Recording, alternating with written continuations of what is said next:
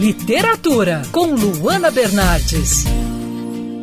Reconstruir a memória racial brasileira. Esse é o objetivo do livro Da Chibata ao Camburão, do escritor Raoni Vieira Gomes. O trabalho aborda histórias não contadas sobre o negro no Brasil. Raoni, seja bem-vindo à Band News FM, tudo bem? Tudo bem, muito obrigado pelo convite, mano. Satisfação falar com você. Você aborda no livro a seletividade penal. Ao longo do seu trabalho, como você relaciona isso ao passado escravocrata do país? É, eu trato parte da premissa no, na minha, das minhas pesquisas que a escravidão é o exemplo máximo da nossa sociedade, né? Um dos pilares da empresa colonial que veio com a invasão portuguesa no país.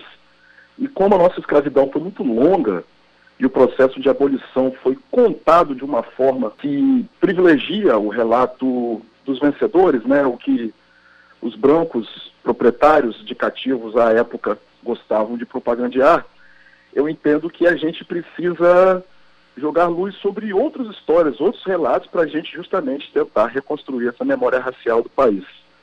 Porque se hoje a gente encarcera e mata muito mais negros, é porque a gente ainda vive sob essa atroz influência da escravidão. Você já trabalha com pesquisa há muito tempo, né? Queria que você falasse como foi o processo é, de pesquisa e formação aí do seu livro. É, eu sou advogado criminalista, né? E tenho 15 anos de profissão na advocacia e, e cerca de 5, 6 anos que eu estou envolvido academicamente com pesquisas, escrevendo artigos e participando de grupos de pesquisa.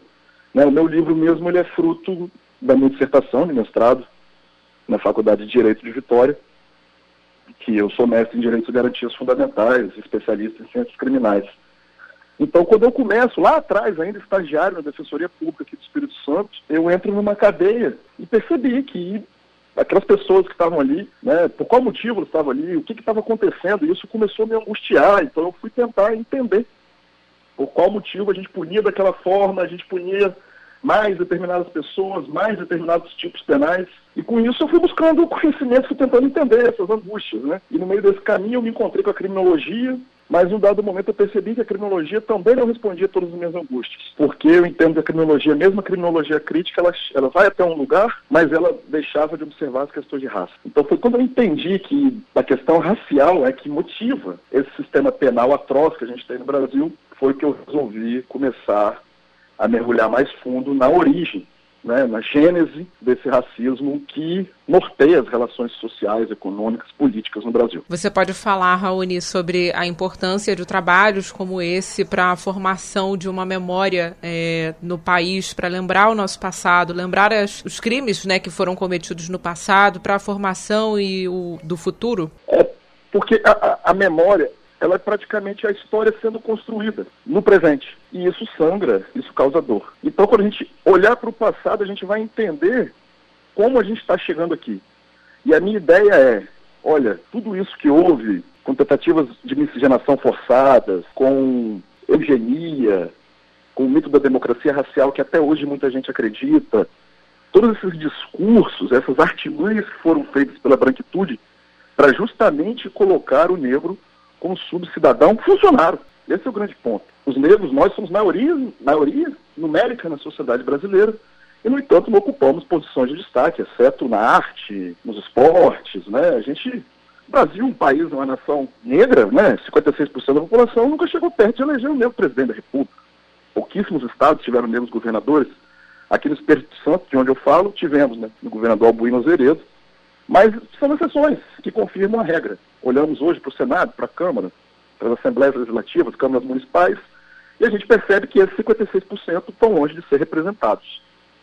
Então, o meu interesse com esse livro é contribuir para esse debate. A gente precisa falar sobre isso publicamente, como a gente está fazendo agora.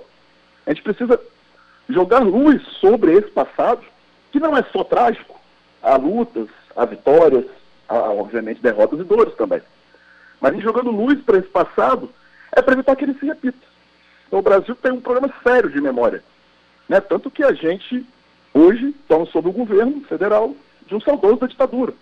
Sendo que o Brasil tem a lei da anistia, né? que anistia é esquecimento. É um perdão quase que forçado. Então a gente precisa entender no Brasil a importância fundamental de colocar o passado em seu devido lugar para que não se repita no presente e no futuro. Raoni Vieira Gomes, autor do livro Da Chibata ao Camburão, obrigada pela participação aqui na Band News FM.